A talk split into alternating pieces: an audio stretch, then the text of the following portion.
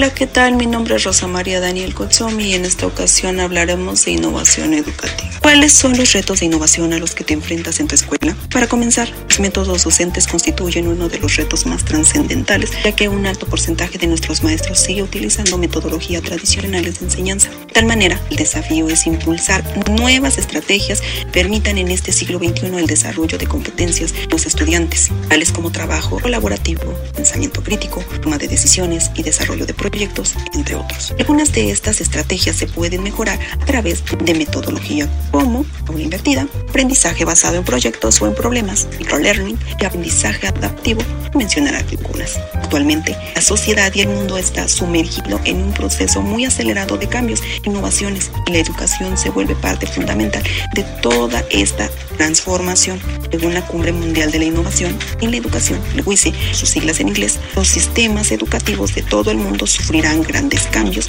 con miras al 2030, lo cual nos plantea el paradigma de los retos a los que deberá enfrentarse la instrucción en un plazo inmediato. Para muchos, cuando se habla de innovación educativa, se piensa en tecnología, en redes o en sistemas sofisticados. Sin embargo, esto no es del todo correcto, ya que esta procede desde los modelos educativos y didácticos de las instituciones, pasando por la formación docente. Finalmente, en una implementación puede estar o no medida por la tecnología. Pero ¿cuáles son los retos que se están considerando rumbo al 2030? Mencionaremos algunos de los más relevantes. Para comenzar, los métodos docentes constituyen uno de los retos más trascendentales, ya que un alto porcentaje de nuestros maestros sigue utilizando metodología tradicional de enseñanza.